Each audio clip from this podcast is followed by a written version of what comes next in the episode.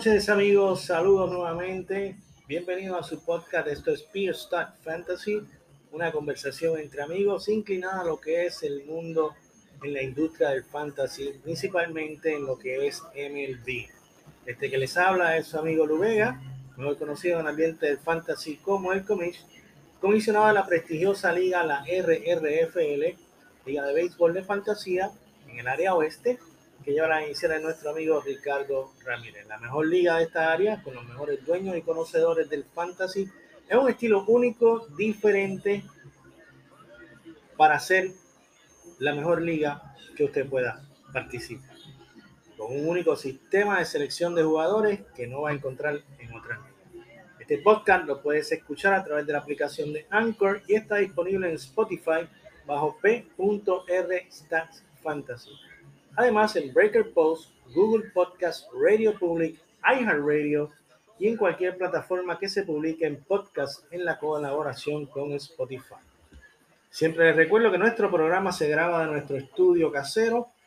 Todos los ruidos y sonidos externos son reales para que esto se mantenga como una cosa más sencilla, más familiar. Esto no es un negocio, es simplemente una conversación entre amigos. Y de mi parte, darle la información que le ayude a ganar sus ligas de fantasy. Puede comunicarte con nosotros a través de la aplicación de Twitter bajo LuVega83, en nuestra página de Facebook, la RRFL Fantasy, y comenta con nosotros lo que desees y así tendremos esta conversación en ambas partes. Esta noche les presento su episodio número 9 de la temporada, segunda temporada de nuestro podcast. Como siempre, manteniendo un formato dentro de los 30 minutos para su conveniencia. Gracias por escucharnos. Espero ir mejorando programa tras programa y ayudarlos a ganar sus ligas y que confíen en este servidor con los puntitos que le damos para su liga.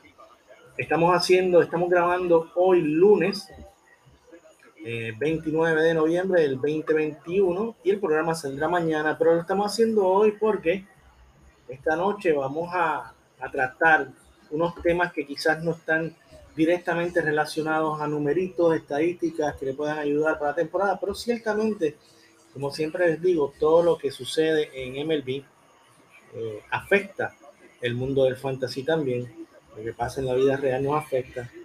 Y estamos en unos momentos bien interesantes.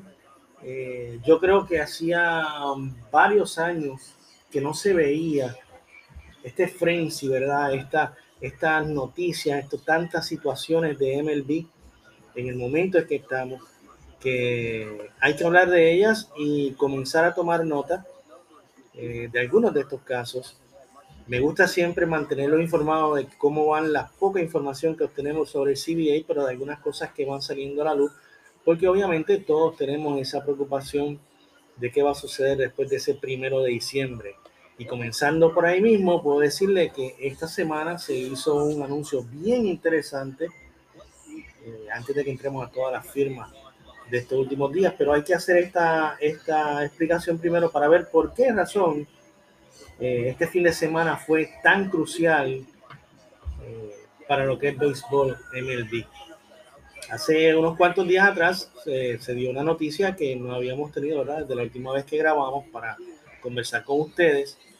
Un cambio que pasó desapercibido porque no hizo ese, esa impresión que todo el mundo quiere cuando por primera vez en lo que va de, de, desde que se comenzaron las conversaciones para este nuevo convenio colectivo que debe eh, firmarse antes del primero de diciembre, porque si no, pues obviamente estaríamos sin convenio colectivo. Esto no significa huelga, simplemente no tendríamos un convenio colectivo. Tendría que entonces regir el que estamos ahora hasta que se llegue a un acuerdo y si antes de la temporada no se llega a un acuerdo, pues los términos, si una vez más Rock Manfred obliga a las partes a jugar, pues serían los términos del convenio que terminó el primero de diciembre. Pero cuando les comenté que hubo una noticia muy interesante y que tiene, ¿verdad? Este, un trasfondo que, que tenemos que discutirlo.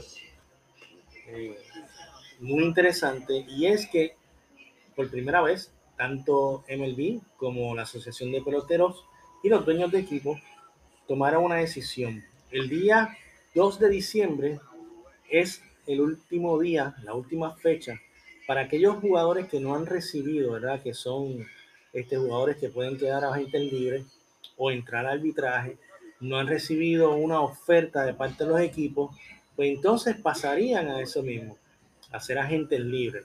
Este caso son equipos que tienen todavía algo de control sobre esos jugadores y este es el proceso que se conoce comúnmente en el argot del béisbol como tender and non-tender. Si trato de cambiarlo al español, pues tendría que ser una forma simple. Si recibiste una oferta para continuar con tu equipo o no recibiste una oferta. Tender, non-tender. Pues esa fecha era para el 2 de diciembre. ¿Qué sucede? Hay una preocupación de parte de la Asociación de Peloteros de qué va a suceder con esos jugadores si primero que nada, el día primero de diciembre, hay lo que se está rumorando que es un lockdown impuesto por los dueños de equipo, entonces todos esos jugadores que se supone que recibieran o no, los que no han hecho, ¿verdad? No han recibido, el día 2 de diciembre quedarían en el limbo. Si no hay trabajos después del 1 de diciembre con ese lockdown, pues entonces esos jugadores no tendrían eh, seguridad ninguna de si los van a firmar, si no los van a firmar, si tienen que cambiar entonces luego eh, de ciudad eh, cuánto dinero van a cobrar, cuál será su sueldo. Y la Asociación de Peloteros, pues obviamente, protegiendo a sus jugadores, pues tiene esa, esa preocupación, la trae a los dueños y, y obviamente los dueños se reúnen con MLB y tomaron esta decisión que me parece que eh, de, que si fuese o no fuese la correcta, pues no, no implica mucho, lo que sí es lo que les, voy a explicar ahora.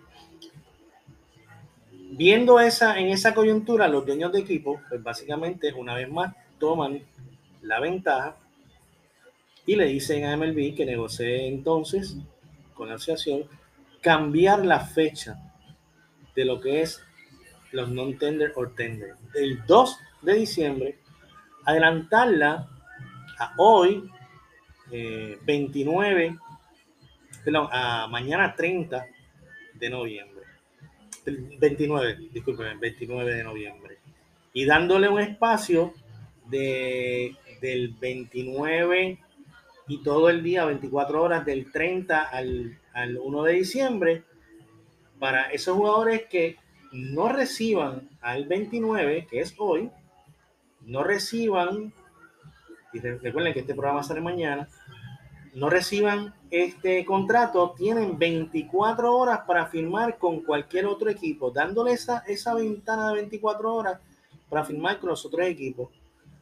Y obviamente, ya entonces el primero de diciembre, si se venció el convenio colectivo, pues entonces ya no hay este un convenio, pues no, no se puede dar más contratos. Y esto es lo interesante, porque los dueños aceptan esto? Porque, bien fácil, le ponen presión a esos jugadores a posiblemente firmar antes del primero de diciembre por unas cantidades más bajas de lo que se le pueda ofrecer. Ellos pueden decir no ofrecerle nada a jugadores que quizás merezcan, ¿verdad? Pero los otros equipos no tienen esa cantidad de dinero y ellos pueden eh, obtener un mejor este contrato o sea, eh, dar una cantidad de dinero provechosa para los dueños y los jugadores van a estar desesperados, obviamente. Pero la asociación dice, mira, si adelantan la fecha, yo tengo, pues, digamos, seis jugadores que van para la agencia libre porque no me le diste contrato, pues por lo menos tengo 24 horas para que de esos seis, pues quizás firmen dos. Y obviamente, pues haciendo el cálculo bien sencillo, pues es mejor dos firmados para ellos que seis que se queden fuera. Ante la desesperación, pues eh, los jugadores quizás acepten menos dinero y ahí es donde los dueños entran y dicen, ah, claro que sí, fantástico. Y esa es la situación en cuanto a ese adelanto del 2 de diciembre al 29 de noviembre, que es hoy hasta las 12 de la noche. ¿Qué sucede? Lo que está detrás de todo esto es lo que a mí, pues entonces me, me llama mucho la atención y es el hecho de que entonces, básicamente, los dueños de equipo acaban de anunciar que sin duda alguna va a haber un lockdown para el primero de, de luego que pase el primero de diciembre. No va a haber más trabajos, ya sea hasta que se llegue a un acuerdo o hasta que comiencen los juegos de entrenamiento. Por lo tanto, todos esos jugadores que no han firmado contrato hasta el día del primero de diciembre, pues van a tener que esperar porque hay un lockdown. Y ahí es entonces donde esta noticia cambia el panorama completamente porque este, vimos como este fin de semana esa gran cantidad de jugadores de renombre fueron firmados con unos contratos de múltiples años y una cantidad de dinero, mencionando como por ejemplo Matt Scherzer, Kevin Gaussman, eh, Michael Simeon, Corey Seager, todos estos jugadores firmaron por una cantidad de dinero exorbitante, cantidad de años también, algunos de ellos, ¿no? Y si usted se fija, en la mayoría de estos contratos hay opciones de parte de los jugadores. Y esta, obviamente, le conviene muchísimo perdón, a los que son este, ¿verdad? Los agentes de estos jugadores, porque ahí es donde entra a explicar básicamente si un jugador tiene una opción es todo, todo beneficio para él y no para el equipo. Eso lo podríamos discutir más adelante. Pero eh, los dueños eh, también tienen su parte en, de lo que está sucediendo, en qué van a hacer y qué no deben hacer, porque ellos saben que si uno, si logran adquirir estos jugadores bajo los términos del convenio que está ahora, pues no tienen que estar preocupados por lo que vaya a surgir con, con las negociaciones del próximo convenio, porque este, puede aumentar lo que se conoce como el threshold, que es básicamente un tope salarial ficticio que tienen el eso podría aumentar, podría bajar, eso haría que las nóminas pues se pasen de ese, de ese límite y entonces tengan que pagar obviamente unos impuestos, ¿verdad? unos taxes. Eh, también eso podría aumentar y darle más flexibilidad, pero por lo que se ha visto en los últimos dos convenios, eso tiende a disminuir, lo que hace más estricta la nómina para, no para lograr no pasarse de lo que es el threshold. Obviamente hay, un posible aumento en el salario mínimo, se está hablando de posiblemente llegar a un millón, un millón punto cinco a estos jugadores que comienzan su carrera. Eh, la posibilidad de, de, los equipos en que exista una, y valga la redundancia, una posibilidad de que haya unos playoffs extendidos, pues entonces los, los dueños de equipo aprovechando esa situación, la posibilidad, de que eso entre en negociación, estando yo allá adentro, pues entonces posiblemente eso los haya hecho mover a, a soltar un poco más de dinero para conseguir estos jugadores claves, porque las posibilidades obviamente aumentan dramáticamente y después que usted esté en los playoffs, cualquier cosa puede suceder. Y obviamente esto tampoco cae mal para nada en lo que es este, el momento, en el splash que logran estas noticias favoreciendo en la parte de relaciones públicas a MLB, porque un fin de semana que iba a estar cargado básicamente con NFL y con colegial, viniendo del Día de Acción de Gracias, de que el jueves hubo juegos de fútbol, pues aún con Los, los, ratings que se dieron este fin de semana para fútbol, que fueron excelentes, pero aún así la atención cambia de los juegos que no eran interesantes a básicamente poner atención a lo que está sucediendo en béisbol y muchos fanáticos se movieron de un lado a otro para ver todas estas noticias y ver quién entraba y todos los rumores de quién firmaba, quién no firmaba. Y entonces, eh, pues básicamente, eh, eso fue lo que pasó en, en el área de, de, lo que es la promoción para el mismo béisbol. Así que lo que sucedió en este, este fin de semana es una combinación de factores que todos tienen que ver básicamente con lo que es el, el CBA. Sin embargo, sin embargo, es bien importante que entendamos que este posible, bueno, posible no, yo estoy casi 99.9%, este lockdown que va, se va a dar en diciembre primero, ya es obviamente, este, para mí es oficial, porque aun cuando ellos estén negociando en estos momentos, son tantas las cosas que hay que negociar y tantas cosas significativas y, y muy importantes que no va a haber tiempo para ratificar ese, ese voto de parte de todos los dueños la aprobación y la preparación de MLB de lo que serían esa, esas propuestas para que ellos este, lo acepten, ambas partes. Y por lo tanto, eh, definitivamente que el primero de diciembre va a ser, va a ser un lockdown. Y esto del lockdown eh, no, no es eh, una situación que, que nos tenga que preocupar y decir, wow, excedió el lockdown, no va a haber temporada. Porque realmente esto eh, no significa muchísimo para ninguna de ambas partes, porque ninguna de las dos partes va a perder dinero cuando comienza esto, hasta que no empiecen, eh, hasta que no sea el día inaugural del béisbol. ¿okay? Puede llegar, este lockdown puede llegar hasta los juegos de entrenamiento, puede pasar de los juegos de entrenamiento, pero la fecha clave para nosotros realmente y decir que va a haber una huelga no es cuando venga el día inaugural Si cuando se esté acercando esa fecha, ¿verdad? No hay un arreglo entre ninguna de las partes, pues entonces del lockdown pasaríamos entonces a un strike. ¿Por qué? Porque la única forma en que los peloteros puedan tener algún tipo de control es no presentarse a jugar el día que comienzan los juegos. Recuerden que los juegos de entrenamiento no se pagan, este, no reciben salario, eh, ¿verdad? Más allá de unas compensaciones, no reciben su salario hasta que no comienza la temporada regular. De ahí es que comienzan a pagar. Y obviamente ambas partes, eh, en, mi, en, mi, opinión, tienen que entender que quizás puedan decir, mira, que esta generación de jugadores no sabe lo que es una huelga. Algunos de estos dueños, no estoy seguro, pero algunos de estos dueños o alguien relativamente relacionado, quizás este, vio en su juventud eh, algunas de estas cosas, ¿verdad? A la, la, última huelga que se dio del béisbol, pero los jugadores, pues básicamente ninguno lo ha visto y, y entonces puede, puede alguien decir, pero como no lo han visto, no saben lo que está sucediendo, ¿verdad? No tienen una idea. Bueno, pues la idea más, más sencilla la, la vieron en la temporada del 2020. Eso básicamente fue una huelga, se jugaron 60 partidos. La diferencia obviamente es que los peloteros en esta vez recibieron su sueldo, aunque fue prorrateado, pero lo recibieron.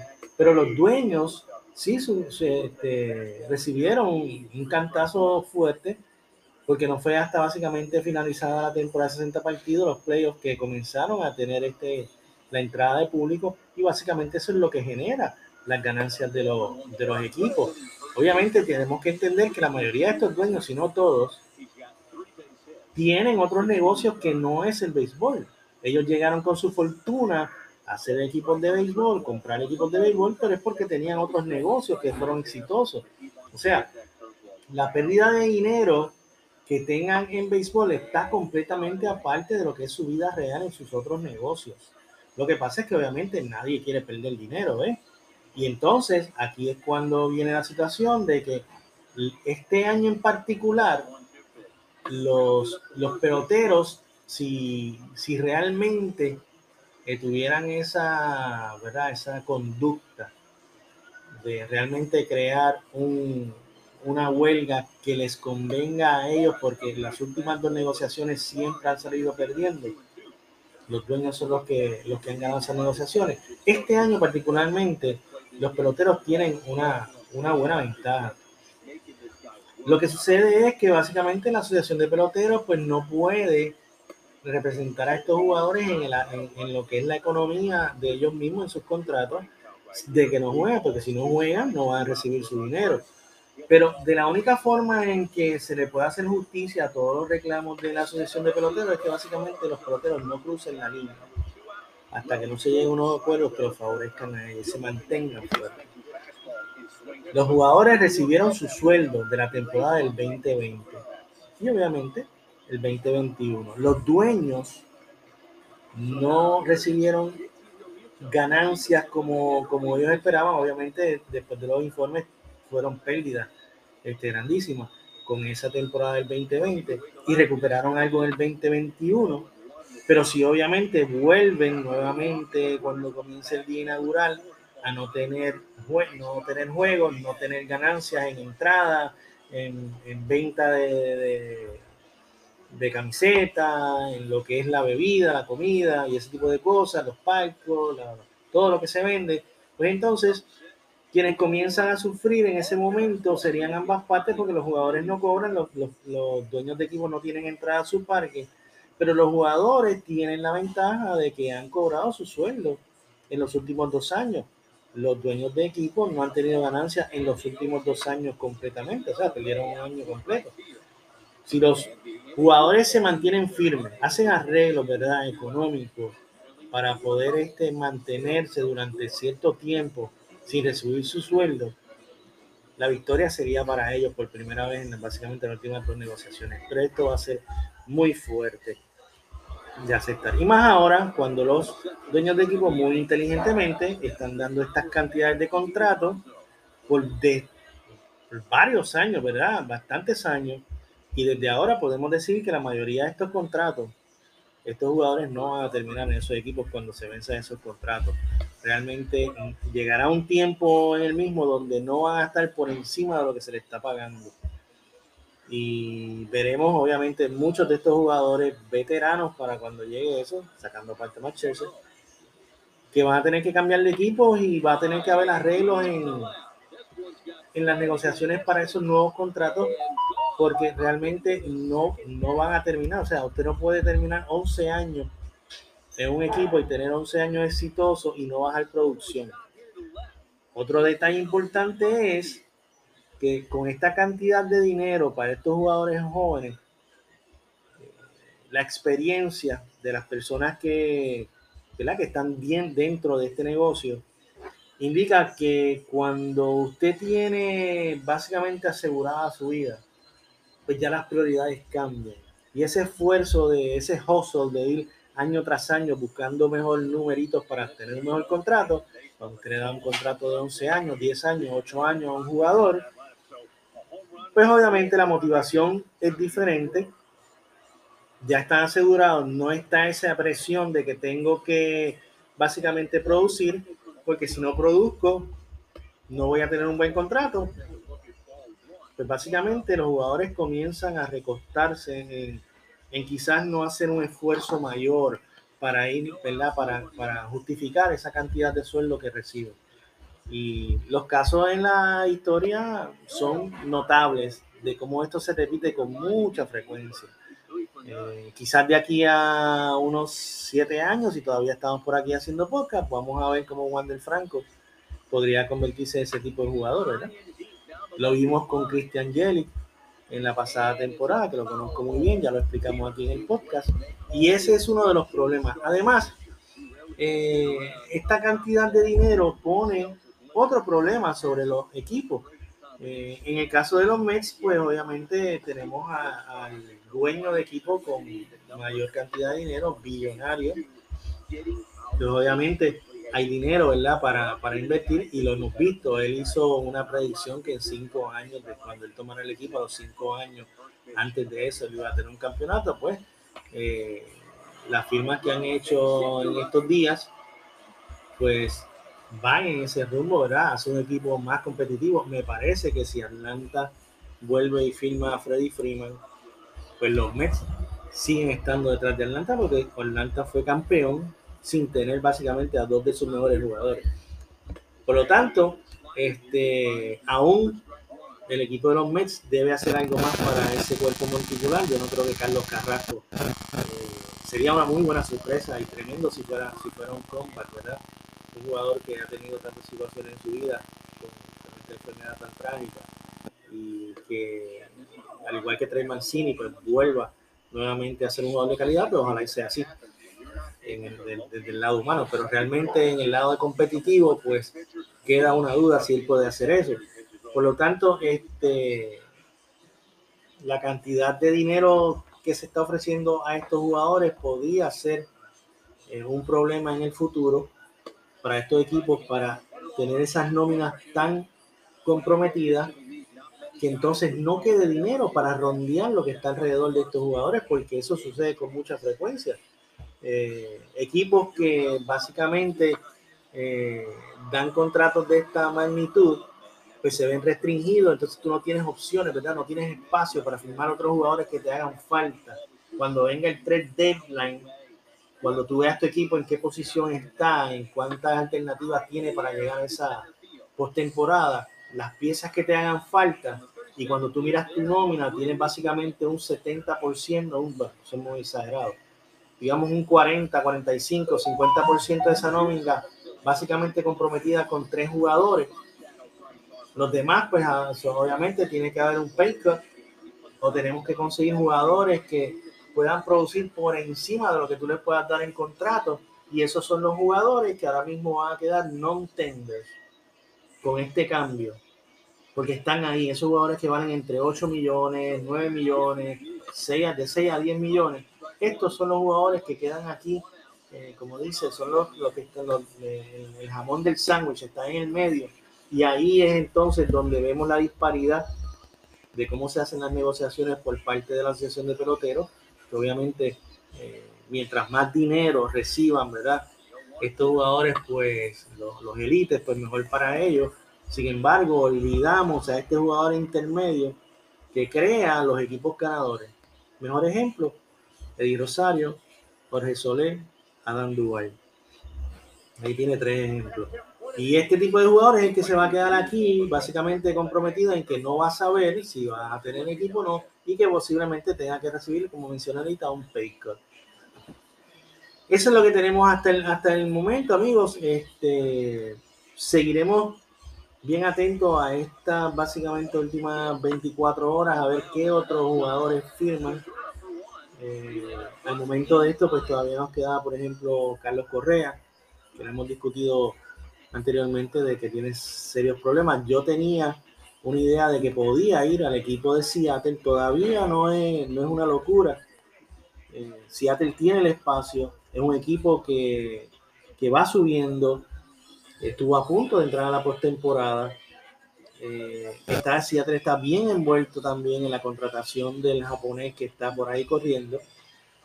Y el hecho de que firmaran a Adam Fraser, pues eh, para mí es un paso hacia atrás para Correa porque eh, realmente entonces JP Crawford se mantendría en el jardín corto y Fraser en segunda. Obviamente todavía puede haber un cambio porque Fraser también puede jugar en el outfit y hacer ese cambio y, me, y estoy completamente, o sea, estoy convencido de que eh, Correa haría mucho mejor al equipo de Seattle.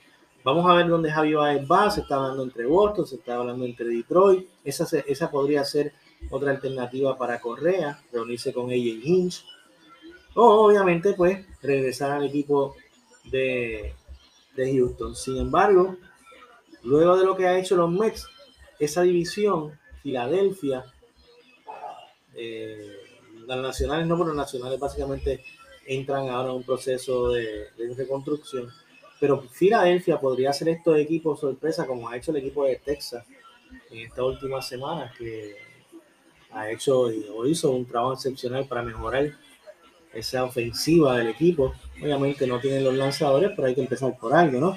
Y todavía quedan varios jugadores libres por ahí que podrían arreglar este, cualquiera, cualquier rotación, hacerla un poco más sólida. Así que eh, vamos a ver cómo se comporta el mercado estos últimos dos días. Muy pendiente a estos jugadores del non-tender, el adelanto de las fechas, para ver qué implicaciones tienen. Y los mantendremos informados para cualquier cosa que suceda más adelante. Así que eh, básicamente esa es la información que tenemos para el día de hoy y esperamos haberlo ayudado en, en entender cómo estamos y cuál es este proceso de lo que representa para MLB y su futuro. Que muy buenas noches a todos, espero que escuchen el programa y le den like y vayan a nuestra página, visiten nuestro, nuestra cuenta de Twitter, comenten y sigamos creciendo. Así que muy buenas noches a todos y gracias por escucharnos.